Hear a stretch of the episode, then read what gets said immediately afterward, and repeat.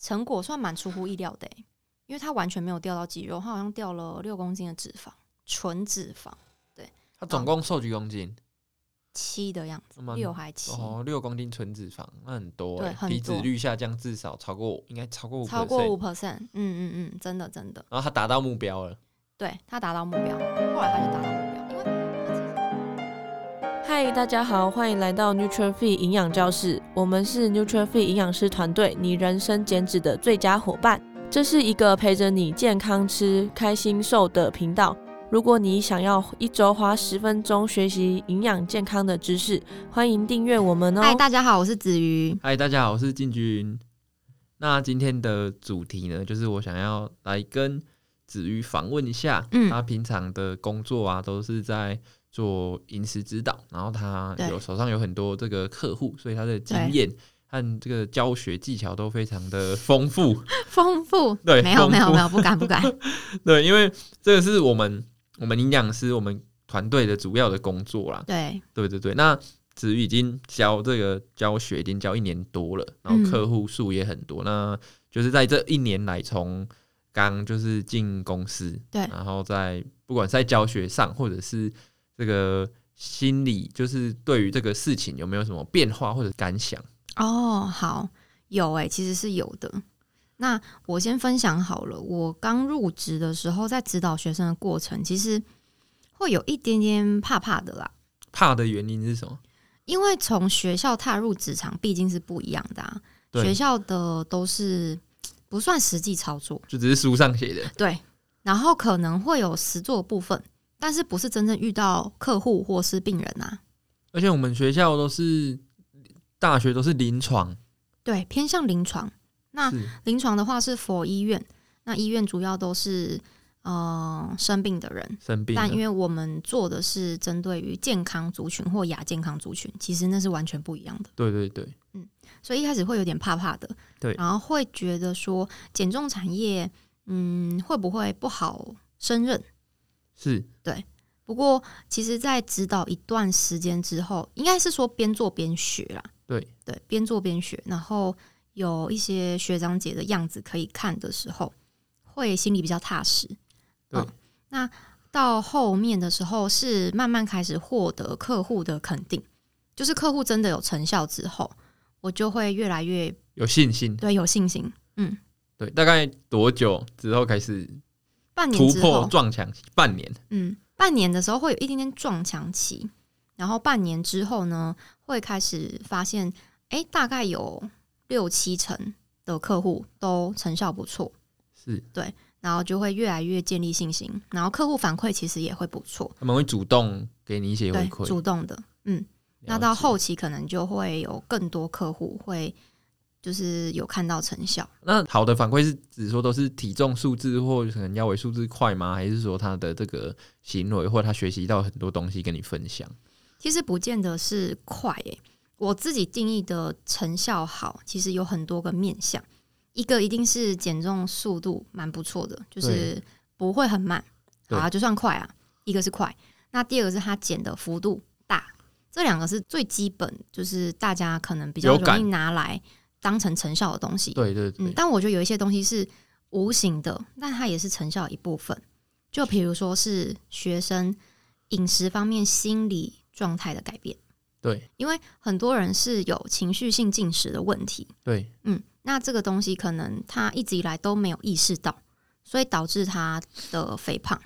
就可能会因为压力大没有抒发出口，所以就会把这个出口跟重心都用饮食去抒发，对，嗯，那可能是他没有意识到的事情，但他来我们这里之后，或许是透过我们的观察，帮他找到这个问题。所以你是就是观察了可能一两个月之后，你会去提醒他这件事，他才知道说他是因为压力造成一直吃的。对，通常第一个月吧，可能之后怎么你会怎么引导他？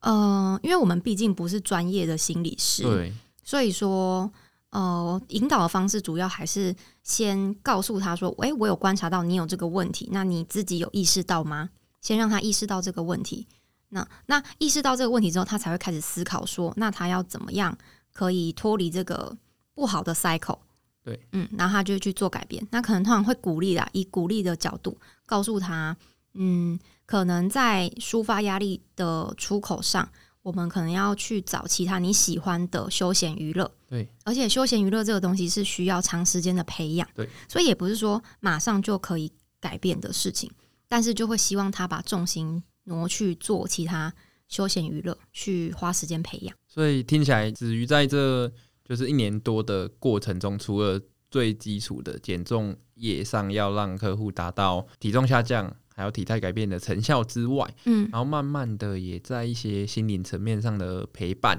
嗯，就是成为一个对于客户来说还不错的角色啦。因为我们的我们的服务就是每天会平日都客户都要上传饮食，对然后有偶尔会陪他聊天。对那从这些过程中可能会可以去协助到他这件事情，不是直接帮他解决，会比较像朋友的角色。嗯对，对，了解。那就是在这这一年过程中，你也变得就是客户经验很多，然后也已经变得很专业了嘛。那可以和我分享一下，那么多客户当中，对你印象最深的客户？哦，对，好，其实有一个我印象很深刻的客户，他是一个住在香港、澳门那边的学员，这样。那他的状况就是，他其实一直以来十几年来，他已经参加过很多营养师的课程。都是营养师。嗯，他有找过营养师，也有找过非营养师。那用的方式的话，呃，如果是找营养师，一样是做热量控制；那如果是找非营养师，其实就是比较偏向市面上一些断食法、生酮饮食，或保健食品呢、啊对，或是一六八，或者是完全的呃流质断食的那一种。对，对各种。那他自己除了想要减重之外呢，他也想要改善一些过敏问题。过敏。皮肤的过敏问过题敏。嗯，那他在试了很多呃方式之后，他觉得会来到我们这边的原因是我们是一个全线上的服务，对，对，那其实就不会有地域性的问题。然后，因为我们的线上沟通算很流畅，所以说，嗯，以他在一个就是国外的状态之下，他觉得这样子的沟通方式蛮好的，他不用去到现场。他是因为疫情不想去现场啊。对，因为他跟我说，他过去的营养师是就是在那个港澳当地嘛，对，所以他大约一两周要去一次他们的啊，好像减重中心还对是门诊，给营养师评估。那评估的话，就是评估你这一一个礼拜的饮食吃了什么，然后你下礼拜要怎么做调整。而且我之前也有香港的客户哦，我听说香港的医疗都很贵。很贵啊，花很多钱，花很多钱。对啊，嗯所以线上的他这样子算很习惯嘛。对，然后他觉得最好的是因为我们是每一天啊，所以是及时回复。哦，因为如果是面对面，他可能一个礼拜去一次，他就没有办法及时。来不及调整。对啊，那他有问题他没办法问啊。嗯那你就是在这个跟客户沟通的过程中，因为嗯，国家和地区不同，嗯你觉得饮食文化会差很大吗？我觉得差蛮大的。我一开始第一个接触港澳的客户的时候，我觉得差蛮大的，我一开始我也接触过，但是嗯哦我的感觉是用词差很大，用词 用词我对，不习惯。用词是一 个。那第对用词是一个，有他们在讲什么一些用词？你分享一食下物。，他们在讲一些食物的用 词，其对实跟我们讲不一样。对，对，比如说他们讲猪排，我们讲猪排，他们猪讲扒、猪扒，然后还有一些食物是西兰花是什么？花野菜，对，就是可能会看不懂，那你要去对照它的图片，你才发现说哦，这个食物是这个这样。对，然后有时候我真的看不懂的时候，我就会问他，他就会去找英文给我看，或者是他会再翻成我们的普通话之类的，哦那蛮有趣的。的。这是一个啊啊，饮食文化不同其实有诶、你觉得有吗？我觉得，我觉得文化上的话，就是港澳或者是华语的使用者饮食习惯，我觉得我我是还可以接受，但是我觉得比较难的地方是他们购买很不方便，对，就是啊 seven 他很们少，超商对选择很少，因为其实他算是我第一个接触的港澳客户。那我一开始在安排菜单的时候，我不清楚他们那边饮食文化是这样，他们超商的选择不多，他都外食，对，它都外食。那有一餐是在家里吃。一餐再加嗯一次，像我们在台湾的客户，我们很常有时候为了方便，可能会帮他排超商嘛，因为对超商油脂量比较低啊。那港澳的客户他们超商的选择太少了，而且没什么蔬菜沙拉。他们蔬菜是不是全进口？他们境内是不是不太好种？对，所以他好很常像吃西对兰花，还有红萝卜、哦，等，嗯等的。那很容易菜就吃不到，或者那么少种类，谁想吃啊？对啊，就只能换来换去，换来换去而啊，已。所以在台湾还不吃菜的，不要找借口，这样哦，真的真哎、的，台湾真的蔬菜超级多的 哦因便为宜。很多地方对像国外客户要吃蔬菜不太容易，港澳或者是呃澳洲，澳洲蔬菜也不多，嗯澳洲也不多，所以饮食文化是一个考验呐、对，那后来也是花了一段时间去观察他的饮食之后，才发现说他其实在嗯某些食物的取得上不方便，那对可能不能这样安排，对，所以才跟他沟通，然后做调整。对，那他也是一个很努力的学生，所以他也会想尽办法去达成我给他设定的目标，比如说蔬菜一天要吃到三个拳头对，或者是两个拳头，类似这样子。对，那就听你这样讲，他蛮认真的，所以嗯说、就是他在这个过程，就是几个月的三个月的过程中，效果呢？第一个三个月其实没有什么效果，坦白说，那是因为他可能代谢差还是都没运动嘛？因为他饮食感觉有认真，嗯，应该是说，呃，他是一个一直都有在运动的学员啦。那对他跟教练也跟了很久，一对一嘛，对，一对一，哦嗯，然后也有在做有氧。不都有过呢，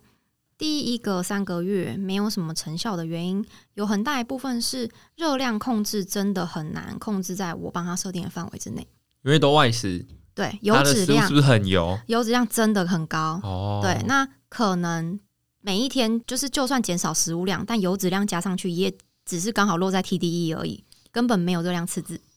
哦，那油脂量减了，就反而就是那些蛋白质很有可能也吃不到了。嗯，对，没错。哦，有对那因为那有是外食族的不方便的地啊，方，他要过水吗？也比较难，但是也是比较难会、嗯稍微那后来是选了其他种类的食物，对，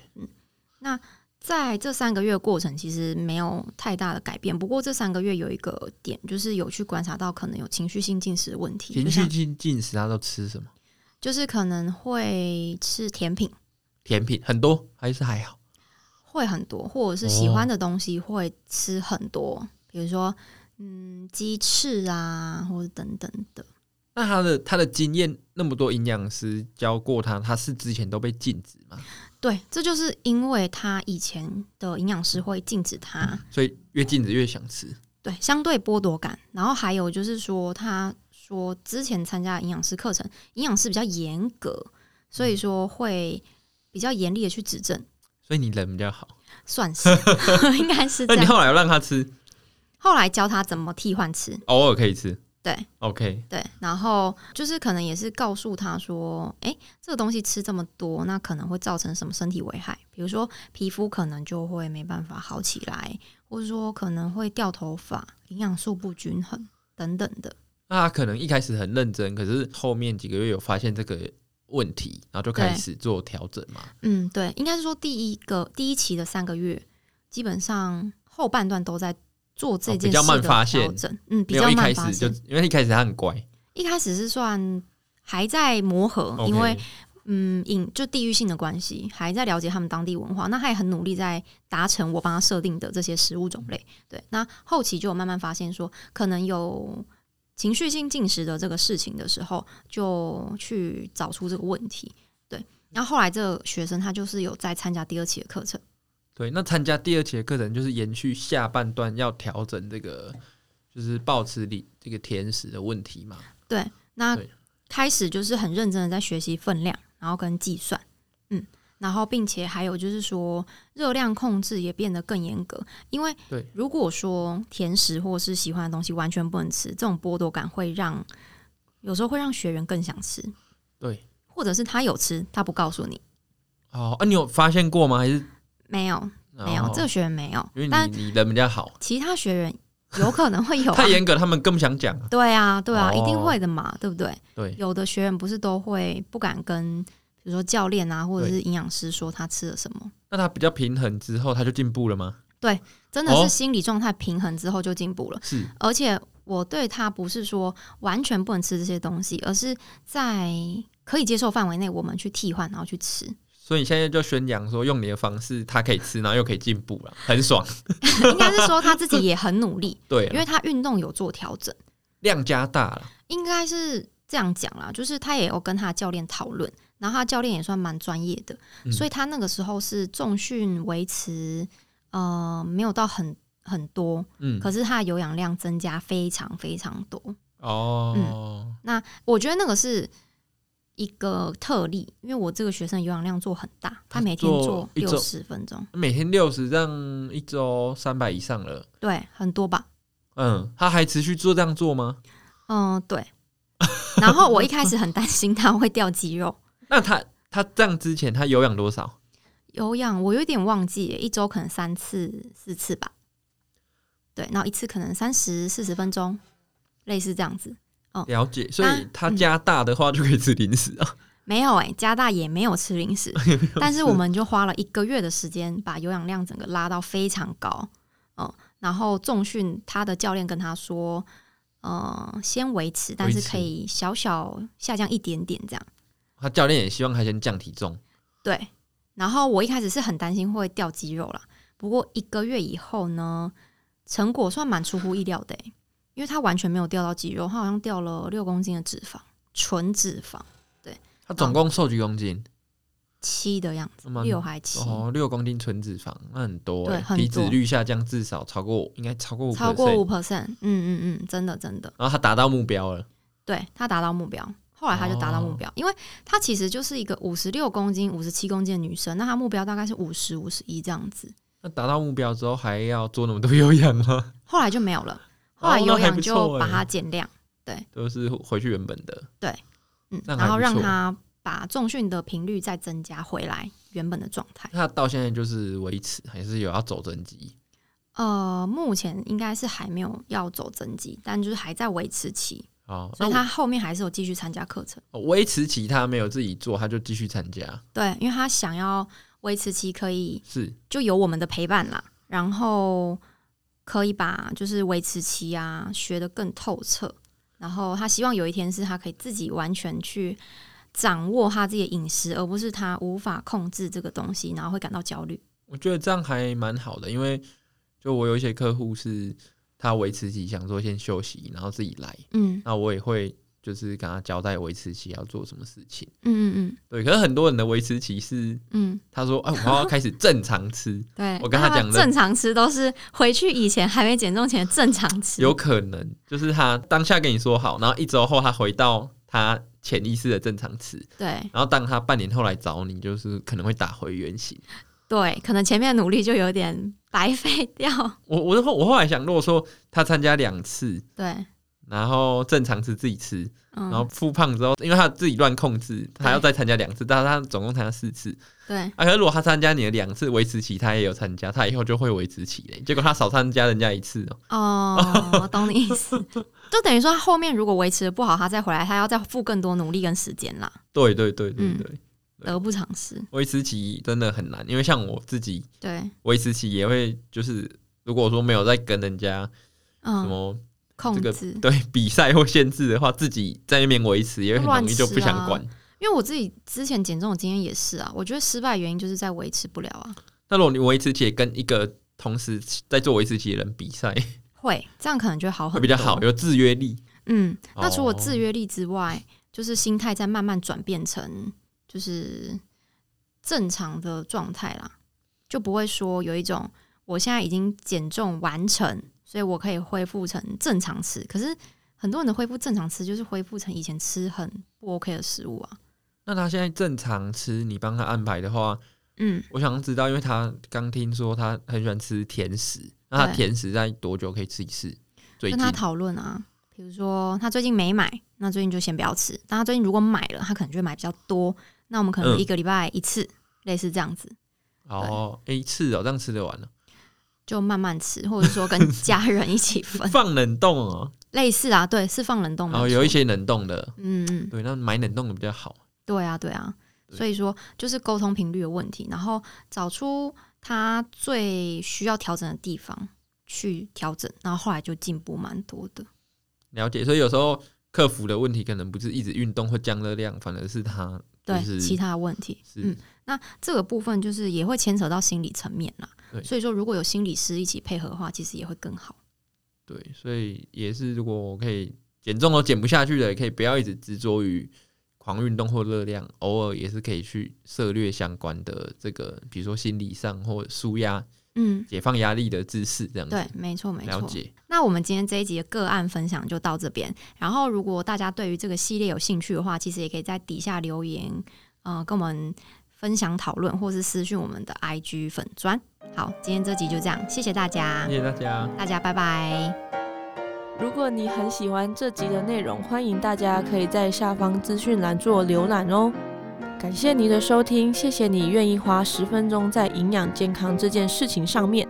如果喜欢我们的频道，记得订阅且给我们五颗星的评价哦。如果有任何的疑问或是回馈，欢迎来到我们的 IG 留言私讯我们哦。